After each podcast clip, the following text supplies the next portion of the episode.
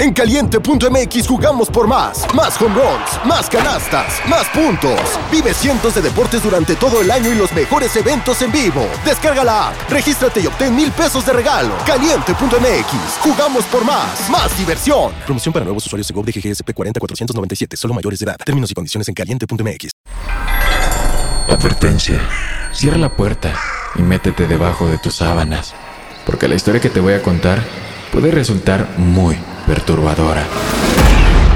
Escúchala bajo tu propio riesgo. Bienvenidos temporistas. Soy Dan Tempo y esto es Historias de terror antes de dormir. Hola, temporistas. Buenas noches y bienvenidos nuevamente a Historias de terror antes de dormir. Espero que todos ustedes se encuentren muy bien. El día de hoy les traigo algo diferente, algo parecido a un top. Les traigo siete historias que son reales, pero a la vez bastante perturbadoras. Así que espero y las disfruten.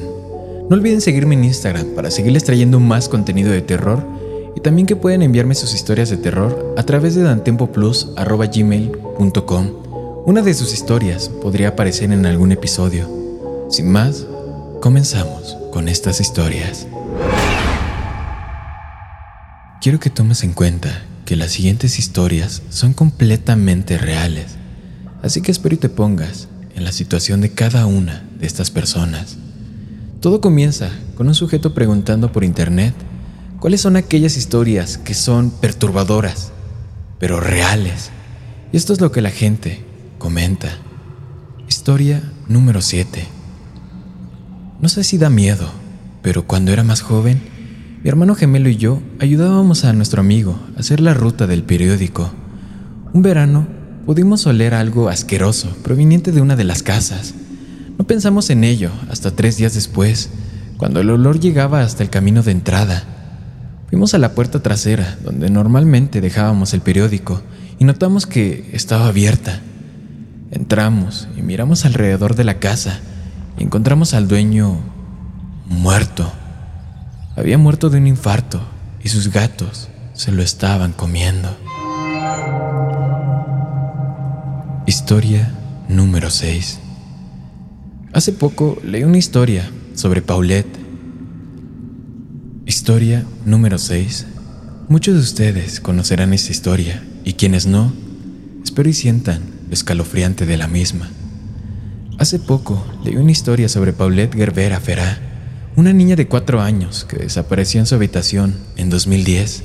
Sus padres notificaron inmediatamente a las autoridades y comenzaron una campaña en las redes sociales para encontrar a Paulette. La habitación de Paulette fue registrada varias veces y sus padres la utilizaron para realizar entrevistas con los medios. Aquí está la parte más aterradora. Paulette fue encontrada muerta diez días después, en su cama. Se había metido entre el colchón y el pie de la cama y se había asfixiado. Existen imágenes de su cama antes de que la encontraran. Es una locura mirar esas fotos y saber que ella está ahí y que nadie, que nadie la ha encontrado. Historia número 5. Un chico del que era buen amigo tuvo una fiesta una noche. Me llamó para invitarme. Era el primer día libre de mi esposa y yo juntos en mucho tiempo y nuestra hija apenas tenía dos años de edad. Se lo mencioné a mi esposa y en cuanto mi hija lo escuchó, dijo inmediatamente, No, no vayas, papá, por favor, no vayas. Por supuesto que no pude resistirme a eso, así que me quedé en casa y pasamos una buena noche. Mi amigo, sin embargo, tuvo la peor noche de su vida. Su fiesta iba bien y todo estaba dentro de lo normal, a pesar de que allí había un amigo de un amigo al que nadie conocía realmente. Resulta que el extraño había estado fumando alguna clase de droga extraña y decidió empezar a matar gente.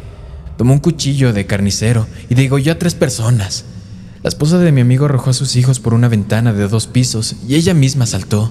Los llevó al bosque y llamó a la policía. Sin embargo, las tres personas atacadas murieron. La policía encontró al tipo caminando por el costado de la carretera, cubierto de sangre e incoherente.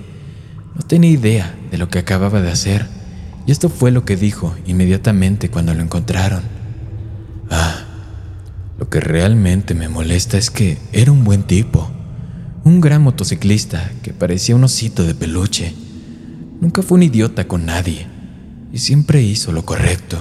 Trabajamos juntos y nos llevamos bien desde el primer día, siempre listo con una broma y una sonrisa.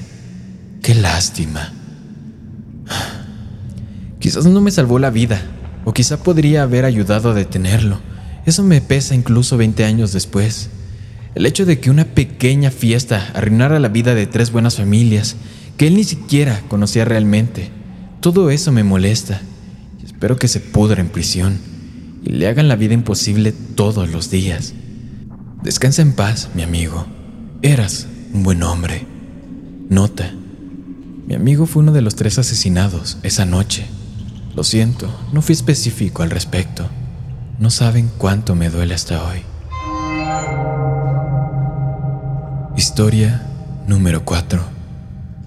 Solía trabajar en una cueva. Era una atracción turística, un lugar muy concurrido. Los guías turísticos acostumbraban a contar al público las diferentes formas en que moría la gente en la cueva. Este guion se cambió a finales de los 90 para que la gira tuviera una clasificación más familiar pero no hace falta decir que todos nosotros, los empleados, todos sabemos cuántas personas han muerto ahí desde la década de 1890. Siempre fue una de esas cosas sobre las que bromeábamos entre nosotros. De todos modos, una noche, después de cerrar, algunos de los guías turísticos estaban jugando con una guía turística nueva y le dijeron que fuera a barrer la cueva. Recuerda, esta es una cueva, así que pensaron que era una maldita broma, ¿no? Le pidieron que se asegurara de pasar por un área que estaba bastante alejada de la entrada. Una vez que vieron que ella estaba ahí, comenzaron a cerrar la puerta extremadamente grande y gruesa, parecida a una bóveda de un banco. Se las arreglaron para cerrarla mientras ella todavía se dirigía directamente hacia la entrada. Luego apagaron las luces de la cueva desde el exterior. Les dije a los chicos que la dejaran salir rápido y no prolongaran la tortura. Todos escucharon los débiles gritos y golpes de la bóveda, y luego todo se detuvo. Todos nos apresuramos a abrir la puerta. Encendimos las luces, pero ella no estaba a la vista. Estaba escondida detrás de una esquina, bastante lejos de la entrada, más lejos de lo que pensamos que podría llegar en la oscuridad. Ella estaba sentada en el suelo, balanceándose hacia adelante y hacia atrás con los brazos alrededor de las rodillas. Estaba hiperventilando. Después de que la calmamos un poco, todo lo que dijo fue, alguien me agarró por la espalda. Ella nunca volvió a ser la misma después de esa noche. Antes era una persona extrovertida y alegre, y después una persona tranquila y distante. Nunca pudimos conseguir que hablara más sobre ello, y renunció poco después. Esa historia me persigue toda la vida. Historia número 3. Una de las cosas que me ha perseguido durante bastante tiempo es el asesinato de la familia Grun. Un pedófilo trastornado llamado Joseph Edward Duncan ya estaba huyendo de la policía por una agresión sexual pasada. Era increíblemente encantador y manipulador, y verdaderamente pura maldad. Acampó frente a la casa rural de una familia sin que ellos lo vieran. Lo distinguió después de pasar por ahí y ver juguetes de niños afuera. Los observó desde lejos, conoció su rutina con la intención de secuestrar a los niños. Dylan, de 10 años, y Shasta, de 8 años. Jet descubrió que la cerradura de la puerta estaba rota. Entró a la casa en medio de la noche y ató a la mamá, al papá y al hijo adolescente. Puso a Shasta y Dylan en su coche y mató al resto de la familia con un martillo. Viajó por varios campamentos y cabañas con Shasta y Dylan cautivos, abusando de ellos e incluso torturándolos. Finalmente, le disparó a Dylan, pero Shasta lo convenció de que no la matara ya terminó diciéndole que ella le enseñó a amar. Ah, es bastante perturbador. La parte más aterradora es una grabación de circuito cerrado de televisión donde se puede ver a Jet y a Shasta en una gasolinera. Fácilmente podrías creer que era solo un padre normal y una hija gruñona, si fueras un espectador, claro. Finalmente la llevó a un restaurante donde fue detenido cuando una camarera notó que algo estaba pasando y Shasta se salvó después de siete semanas entre sus garras. Mientras se lo llevaban a rastras, él la llamó y le dijo, prométeme que me visitarás en prisión. Y ella dijo que lo haría. No sé si alguna vez lo hizo. Jet fue condenado a muerte, declarado culpable de tres asesinatos de niños anteriores. Murió hace unos meses a causa de un cáncer. Pero lo peor de todo es lo horrible que ha sido la vida de Shasta después. Adicción a las drogas, dentro y fuera de la cárcel, perder a sus hijos, etc. Simplemente la historia más horrible jamás vivida. Historia número 2. He contado esta historia antes. Soy oculista y un paciente vino a verme con un párpado infectado. Entre dos oculistas intentaron tratarlo y fracasaron. Estaban recetando todo tipo de medicamentos y simplemente no mejoraba. En ese momento llevaba hinchado y doloroso durante semanas sin ninguna mejoría, a pesar de estar tomando toneladas de medicamentos. Aparentemente, ninguno de los dos pensó en darle vuelta al párpado. ¿Conoces ese truco asqueroso que hacen los niños con los párpados superiores? Fue una maniobra dolorosa para su párpado muy hinchado, lo que podría explicarlo. De todos modos, parecía ver lo que era un absceso visible dentro del tejido con un material espeso y pegajoso. Pensé en darle un empujón y lo vi moverse. Esto no era un absceso, era otra cosa. Logré quitarlo con bastante facilidad en una sola pieza. Era una larva de mosca. La paciente me dijo que le había impactado un bicho en el ojo unos días antes de contraer la infección. Quité la larva y en estos días la herida se cerró y ella se recuperó al 100%, con gotas antibióticas básicas para los ojos. Sí, tengo fotos de este caso para aquellos interesados. En resumidas cuentas, la paciente tenía un insecto que puso un huevo en su párpado y le quité la larva. ¿Te imaginas las cosas que pasan por tus ojos? Espero no lo hagas porque es aterrador. Historia número uno. Estábamos cerca de Halloween cuando mis amigos y yo contábamos historias de fantasmas. Mi amiga dijo que iba a contar una historia sobre la primera cita de sus padres. Dijo que no le gustaba contar la historia, ya que era realmente cierta. Pero le insistimos.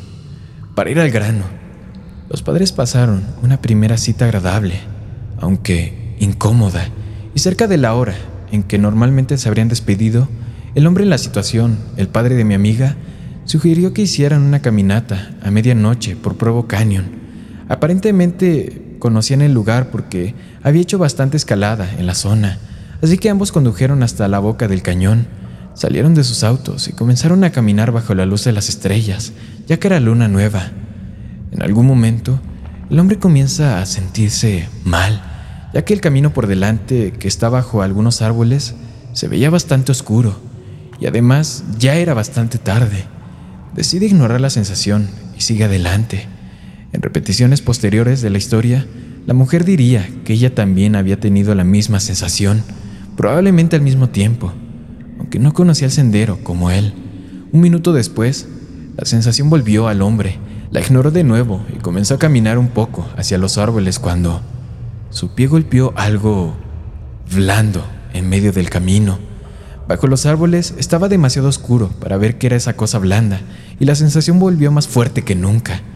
En lugar de descubrir que había golpeado con el pie, él y la mujer decidieron salir de ese lugar de inmediato. Años después, y luego de estar casados durante algún tiempo, estaban viendo una entrevista con el asesino en serie, Ted Bundy. En respuesta a una pregunta que le pedía que describiera el momento que se sintió más cerca de ser atrapado, explicó sobre la noche en que atrajo a una chica a Provo Canyon y acababa de matarla cuando escuchó a algunas personas subiendo por el sendero. Explicó cómo se escondió entre los árboles justo a tiempo, solo para ver a ese tipo tropezar con el cuerpo y por alguna razón darse la vuelta y alejarse. En resumen, los padres de mi amiga se toparon con un cadáver fresco dejado por Ted Bundy mientras él los observaba en su primera cita. Sumamente aterrador. Espero que estas siete historias les hayan gustado. Si es así, no olviden seguirme en Instagram para seguirles trayendo más contenido como este. Sin más, buenas noches, querido amigo y amiga mía. Una producción de Drop.